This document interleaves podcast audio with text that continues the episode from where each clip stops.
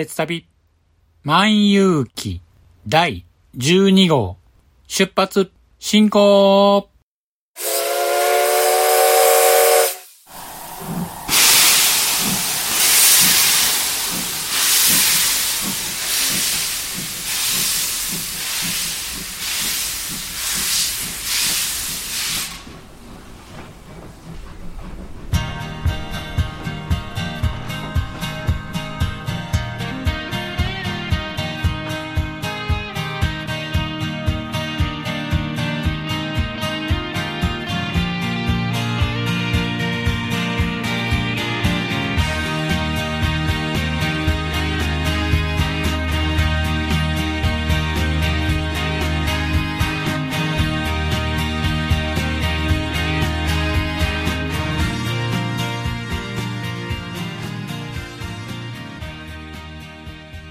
毎度ご乗車ありがとうございます。鉄旅万有記は鉄道と旅好きのしんちゃんが鉄旅についてゆるーく語るポッドキャスト番組です。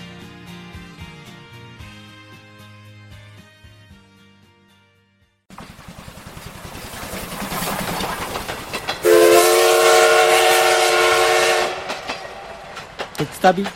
万有記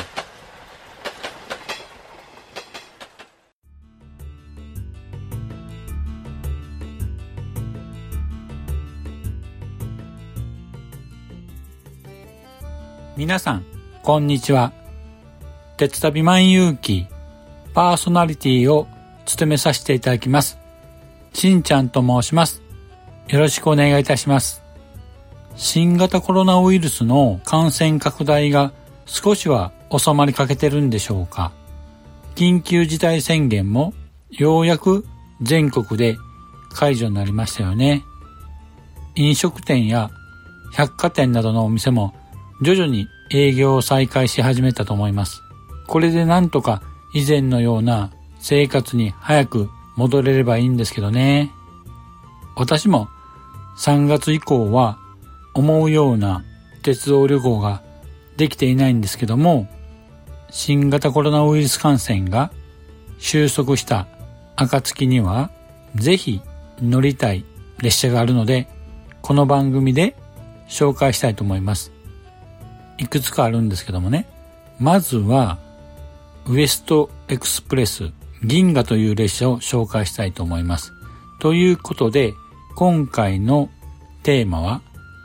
ウエストエクスプレス銀河についてお話ししたいと思います。では、詳しくは本編で。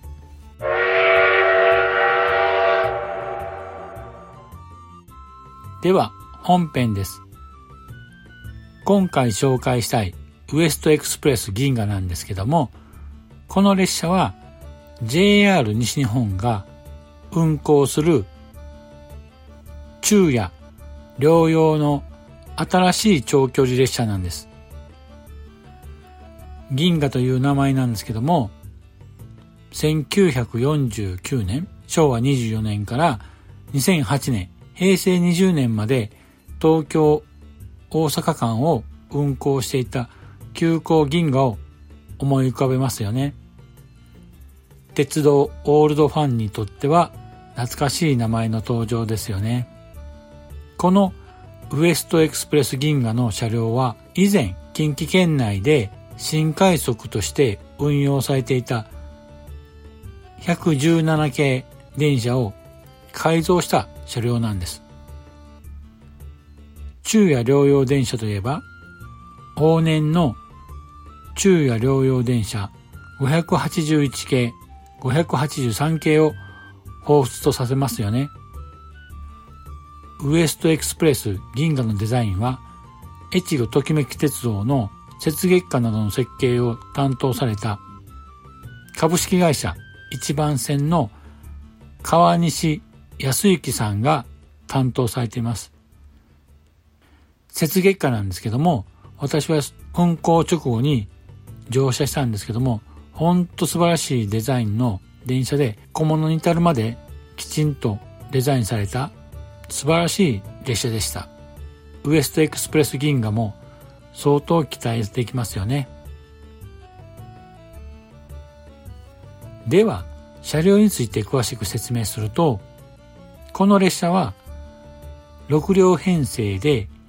1号車と6号車はグリーン車、2号車は普通車で女性専用車となります。3号車と5号車は普通車で4号車はフリースペース車となっております。車内は長距離の昼夜利用を踏まえたバリエーション飛んだ座席になっております。では、どんな座席があるのか紹介していきたいと思います。まず最初は普通指定席。愛称はリクライニングシートと申します。2×2 の座席配置になってるんですけども、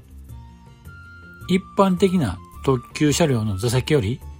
前後の間隔を広くとっているので、ゆったりとした座席となっております。また、リクライニング角度も深くなっているので、長距離の旅行にも疲れない仕様になっているようです。それに、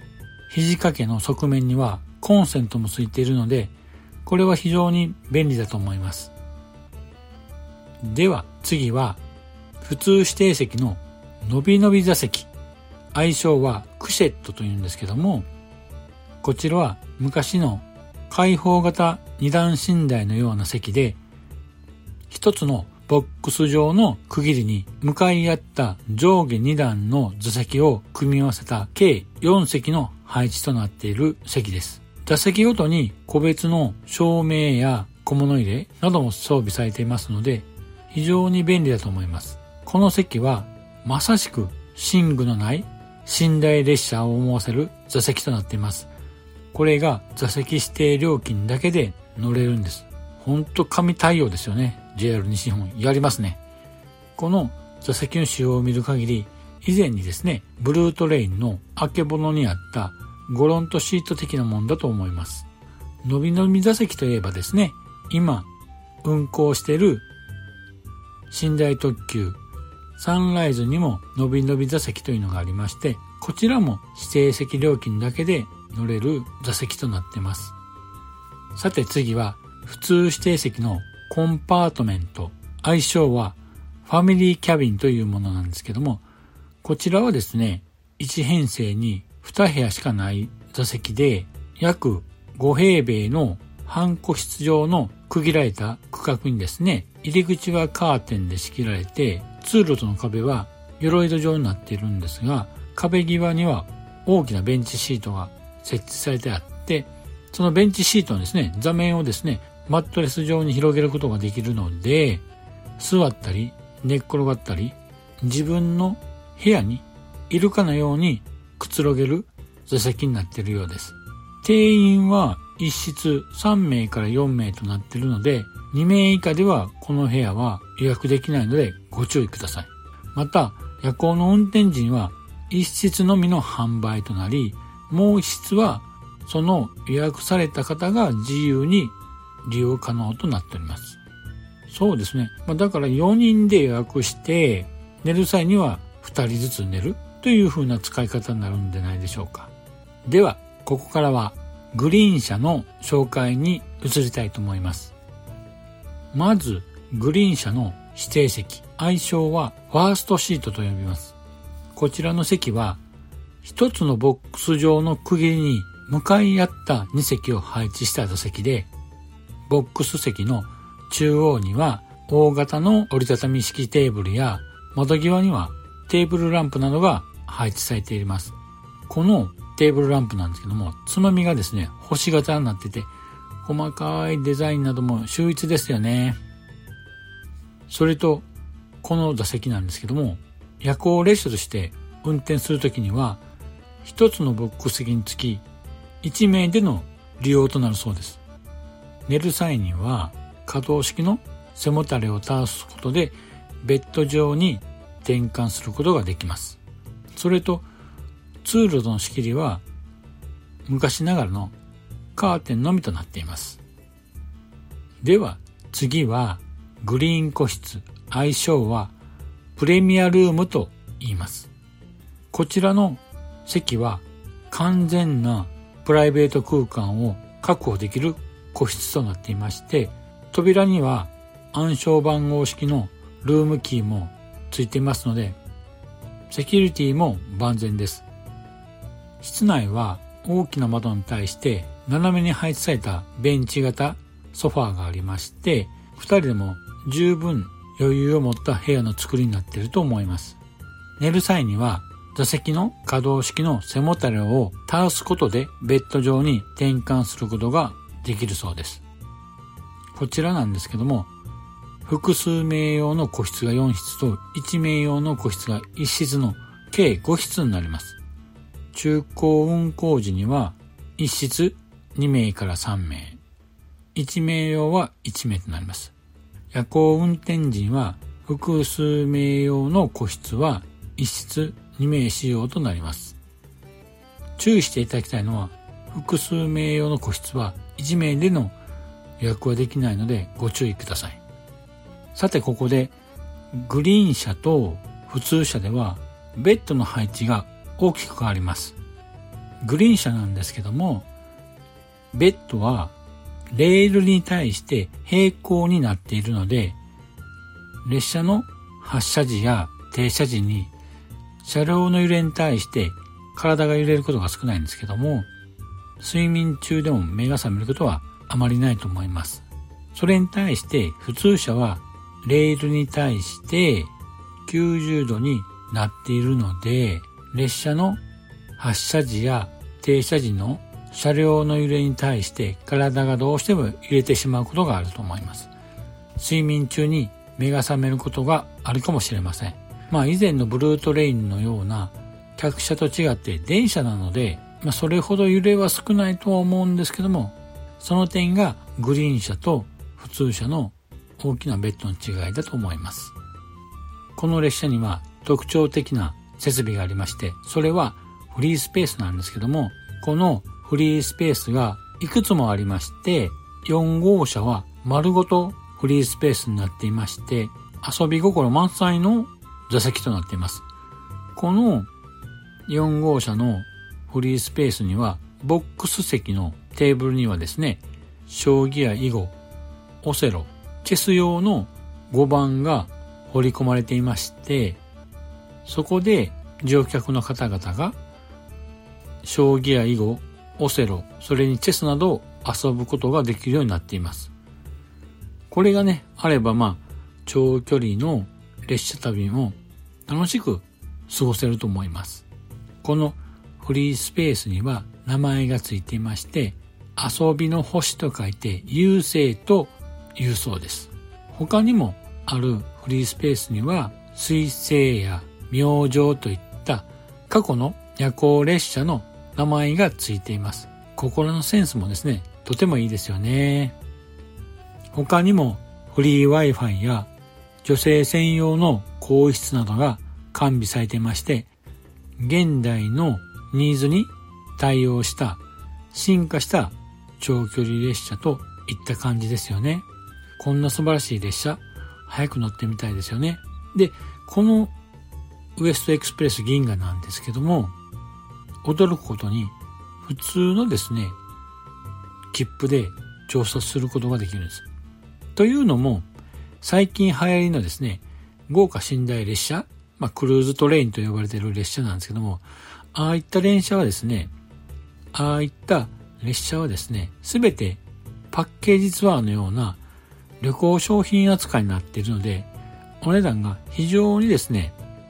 高価、高い値段になっているんですね。それに対して、今回ご紹介するウエストエクスプレス銀河なんですけども、通常の乗車券と指定席券で乗車することができるんです。これもですね、非常に嬉しいですよね。となると、いろんな乗り方ができると思うんですね。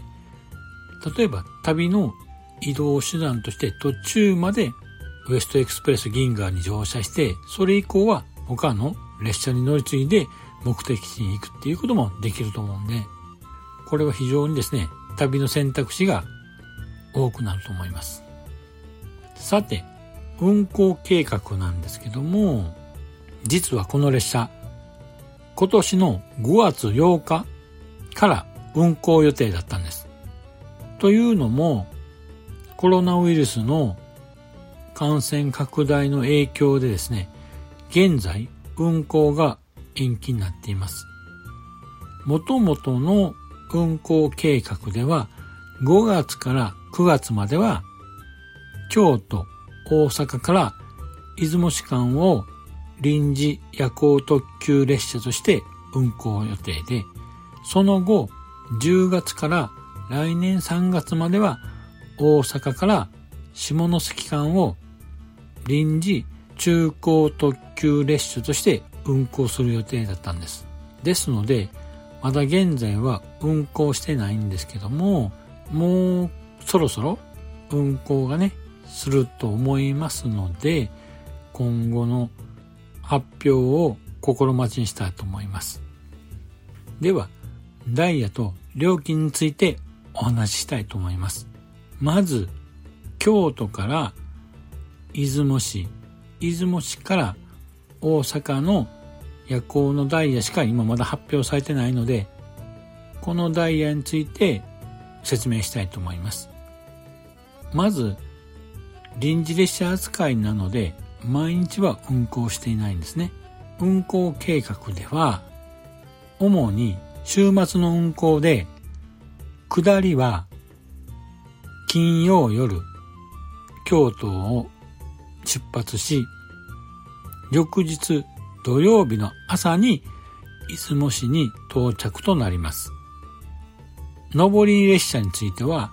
折り返し土曜日の夜に出雲市を出て、翌日日曜日の朝に大阪着となります。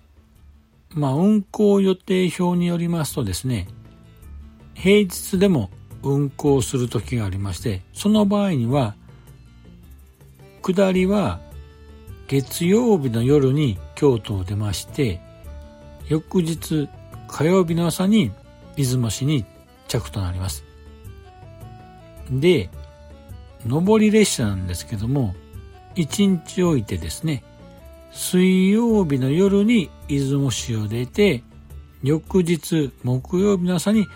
大阪着となります。ですので、週末の運行と平日の運行では、ちょっと若干違いますので、注意が必要となります。では、運行ダイヤについてお話ししたいと思います。まず、下り列車から。下りは、京都を21時15分発となります。各停車駅は、新大阪、大阪、三宮、神戸、西明石、姫路、庄山、米子、安木、松江、玉造温泉、新寺、そして終点出雲市には9時31分着となります。続いて上り列車のダイヤなんですけども、出雲市を16時発となりまして、停車駅は、新寺、玉造温泉、松江、安木、米子、根羽、備中高橋、神戸、三宮、終点大阪には6時12分着となります。料金についてなんですけども、京都、出雲市間で普通車指定席で1万トンで640円。グリーン車指定席になりますと1万5510円。グリーン個室になりますと18,560円となります。で、大阪から出雲市間でしたら、普通車指定席で9770円。グリーン車指定席で13,430円。グリーン個室は16,480円となります。ちなみにですね、京都出雲市間を新幹線のぞみと在来線特急やくもで利用した場合なんですけども、料金は12,870円となります。ですから、普通指定席でしたら、ウエストエクスプレス銀河の方がお安く出雲市まで乗車することが可能です。夜行なんでね、例えばまあ、金曜日の夜仕事が終わってからそのままウエストエクスプレス銀河に飛び乗って列車に揺られながら夢の中で移動して目が覚めるとそこはもう出雲の国っていう素敵な旅はいかがでしょうか？どうです？皆さん乗ってみたいと思いませんか？ここまでウエストエクスプレス銀河についてお話ししてきましたが運行開始延期発表後ですね、まだ運行計画が発表されてないんですけども、緊急事態宣言もようやく解除されたのでね、まあそろそろですね、発表があるんじゃないかと思うんですけど、皆さん首を長くして待ってみましょうね。いろいろとね、今回は熱く語ってしまったんですけども、まあ、このウエストエクスプレス銀河、ほんと久しぶりの夜行列車、寝台列車ということで、ほんと期待をしてるんですけども、ほんと早く乗りたいんです。本来ならばね、もう乗って皆さんにもですね、乗った感想などをいろいろこの番組でお話しできるということを楽しみにしてたんですけども、いかんせんちょっと運行が延期になってしまったので、まだ乗車できてないので、今後ですね、乗車できました。すぐ番組でご報告したいと思いますので、期待して待っていてくださいね。では、そろそろエンディングに行きたいと思います。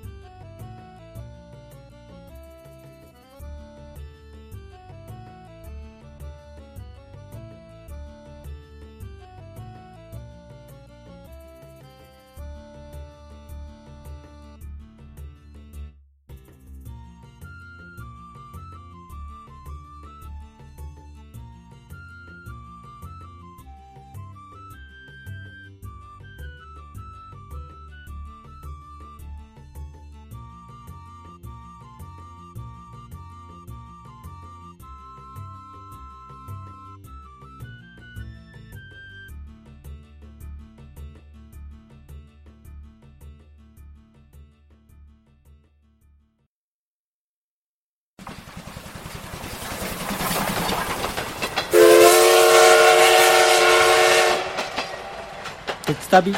万有記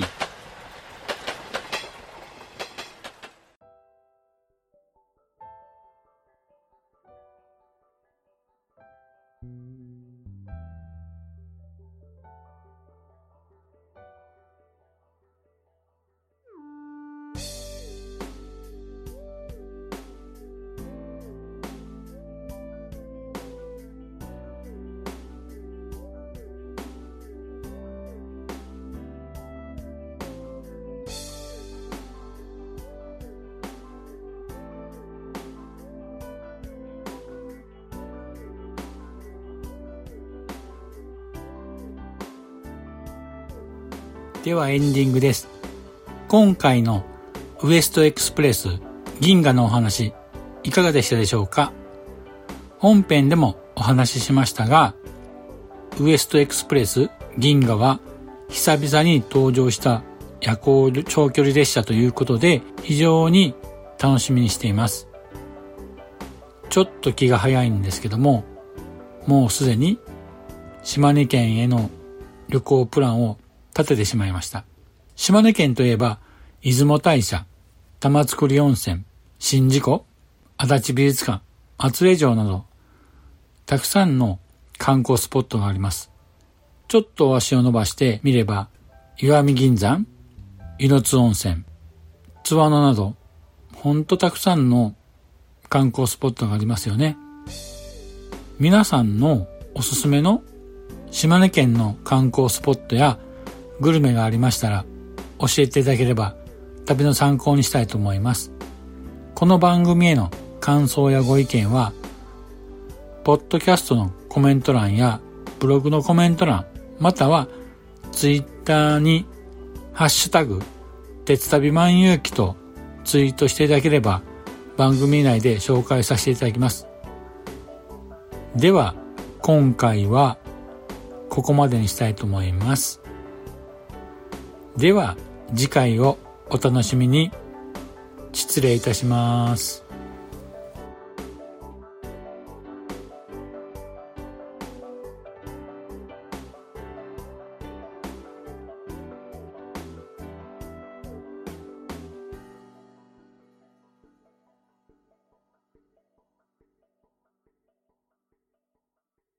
長らくのご乗車、お疲れ様でした。まもなく終点に到着いたします。くれぐれもお忘れ物のないように、今一度お手回り品のご確認をお願いいたします。では、またのご乗車を心よりお待ちしております。ありがとうございました。